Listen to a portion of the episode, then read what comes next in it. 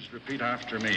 I, Richard Nixon, do solemnly swear I, Richard Nixon, do solemnly swear that I will faithfully execute the office of President of the United States. that I will faithfully execute the office of President of the United States.，大家好那么新一期筛子聊影视节目又和大家见面了。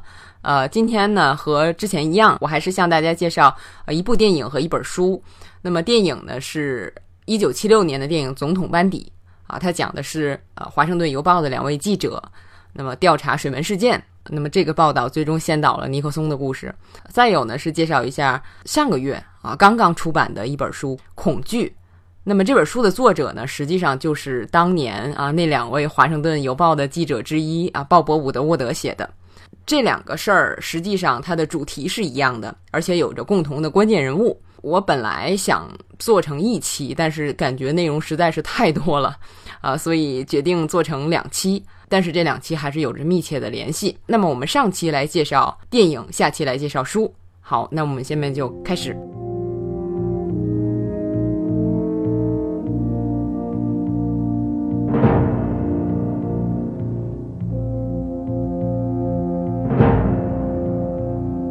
总统班底》这个电影在当年获得了四项奥斯卡奖，还有另外四项奥斯卡提名。那么在新世纪的时候，呃，美国电影学院评选的百年电影的几大榜单上，像这个励志片、惊悚片，还有就是百年电影百大英雄里边，这两名记者也入选了影史上的英雄榜。这个片子可以说是在美国影史上和美国历史上都有着重要地位的片子。但是这个片子又比较特别，就是虽然说你看我们说啊惊悚、励志、英雄，但是多数人看这个片子的时候可能会觉得有一点闷。因为它不是讲这个真正扳倒总统的水门事件的惊心动魄的司法程序，而是记者的调查。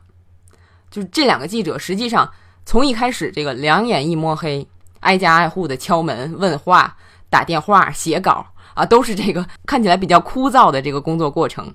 那么为什么是这些内容，而不是更有意思的水门事件本身？那么这和这个总统班底的主演啊，同时也是制片人的。大明星罗伯特·雷德福有很大的关系。那么当时雷德福已经非常有名了。他在看报纸的时候，就看到《华盛顿邮报》有这个水门事件的调查新闻，从一个小豆腐块开始，然后他就开始关注，然后发现，在报纸上占的篇幅越来越大，越来越大。报道这个事件的记者一直是两个名字：鲍勃·伍德沃德和卡尔·伯恩斯坦。罗伯特·雷德福就对这两个人开始感兴趣了。然后就主动找人家，人一开始没回应，啊，后来终于找到了。雷德福被这两个人的这个巨大的差异吸引了，就这两个人，一个鲍勃·伍德沃德是那种非常规规矩矩啊，当兵出身，呃，而且是这个新教徒共和党这样一个人。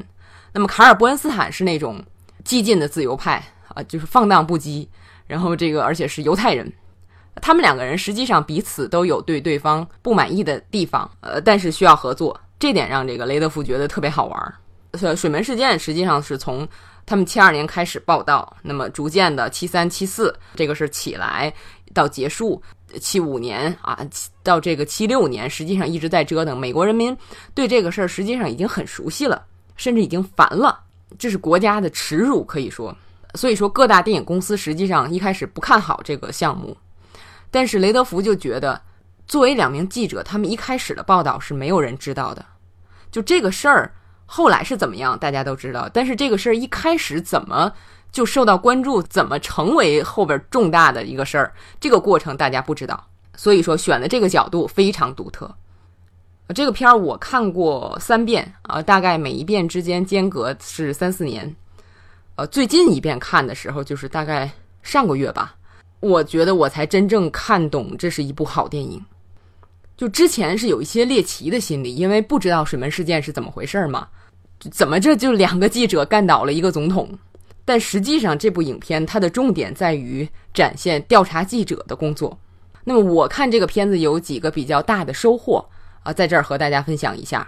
第一点就是水门事件这个事儿，开始没有人认为这是个大事儿，要不然他也不能派这个鲍勃·伍德沃德去。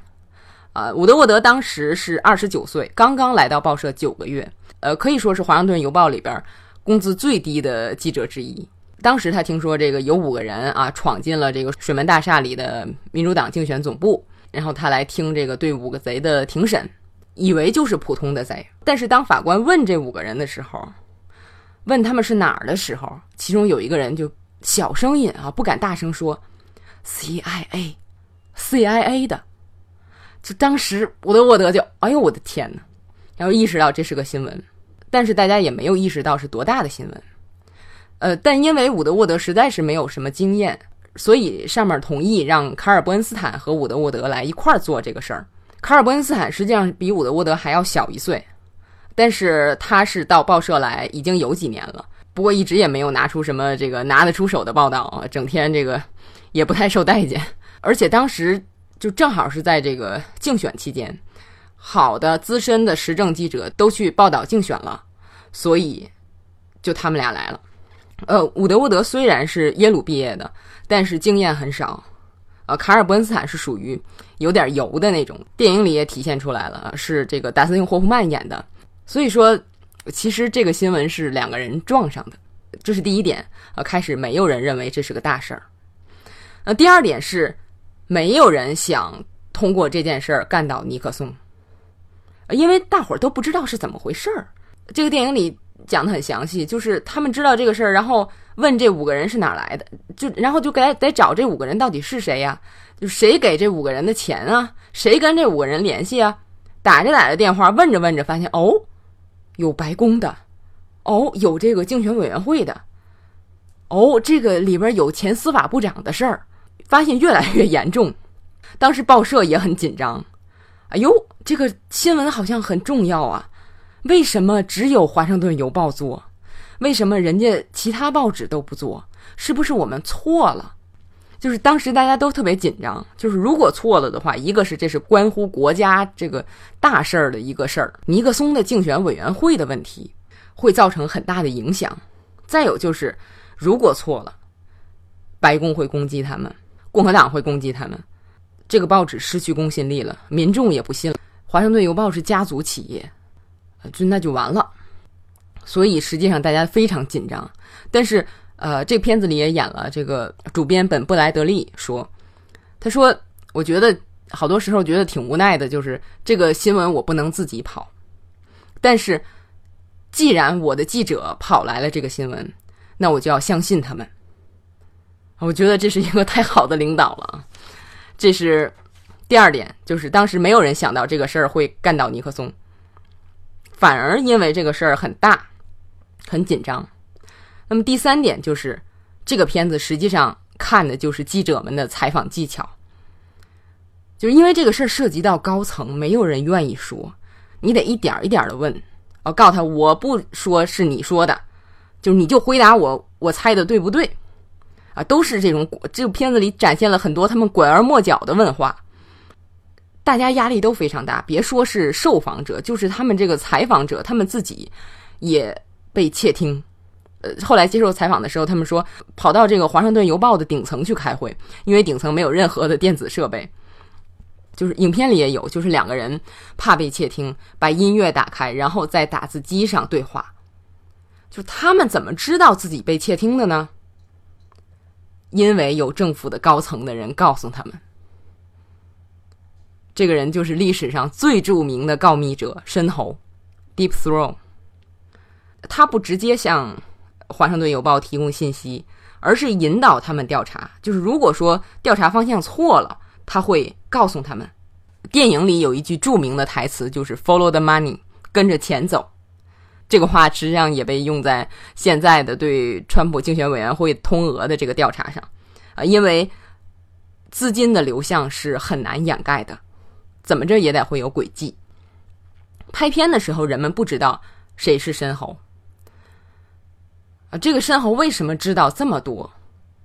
因为他是当时的 FBI 副局长 Mark Felt。这个事儿是一九七二年的事儿。那么多年来，只有单线儿和他联系的鲍勃·伍德沃德知道谁是申猴。直到三十多年之后，二零零五年的时候，这个《名利场》杂志上，当时九十一岁的 Felt 说，申猴是自己。他在二零零八年去世了。去年呢，有一部电影叫《扳倒白宫的人》，讲的就是马克菲尔德在那个期间的事儿。这个电影本身我觉得不太好啊，虽然都是演员都是熟脸儿，马克菲尔德是《辛德勒名单》的男主角啊，莱昂尼森演的。呃，这个电影解决了我的两个疑问。那么一个是，Felt 不仅是因为看这些人违法腐败啊，这个觉得他们不对要告密，还因为他心里有怨恨，就是因为就是 FBI 多年的局长胡佛死了，他以为自己作为多年的副局长就可以终于可以这个升任正局长了，结果没想到白宫从外边派了人当这个局长，他还是副局长，就不能升官。就让他其实是有怨恨的。第二点是，大家都把这个申侯当做英雄，但是为什么他多年来不公布自己的身份？因为他的告密不但让总统下台，而且当时因为水门事件有几十个人进了监狱，都是高官，还有更多的人丢掉了饭碗。啊，电影里也表现了，就是他的朋友啊不得不被调职离职，得罪了太多的人。没有人知道申侯是谁，甚至他当时还被指派为这个专门去查申侯是谁的人。实际上，这个事儿可以解释啊，现在新闻报道的一些原则。就第一个，就是提供信息的人他不一定是完美的，他可能出于各种各样的原因来提供信息，只要他的信息是真的就好。再有就是，你怎么知道他提供的信息是真的？那么就是我相信现在的，比如《华盛顿邮报》也好，《纽约时报》也好，这些新闻报道，因为它有这个最基本的这个新闻的准则，就是就是一条消息要有不同的来源来证实。那么这个我们在呃电影《总统班底》里也可以看到具体的操作的方法。那么 Felt 这个事儿还有一个启示，就是现在也是，就是你报道完了这个事儿，白宫。啊，相关的部门会出来人否认，也我们后边谈到的恐惧也是如此。大家否认并不一定证明报道的是不真实的。啊，可能这个人今天跟记者说完怎么怎么回事儿，转天就在电视上否认，这个是非常常见的。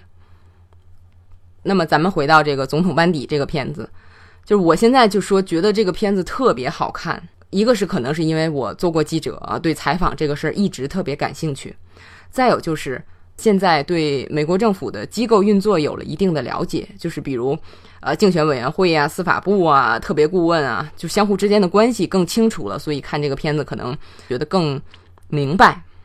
反正就是越看越好看，呃，就是我觉得各位如果说你对新闻感兴趣，或者你对美国政治感兴趣啊，包括你对。罗伯特·雷德福、达斯汀·霍夫曼这种大明星感兴趣啊，都推荐看一下。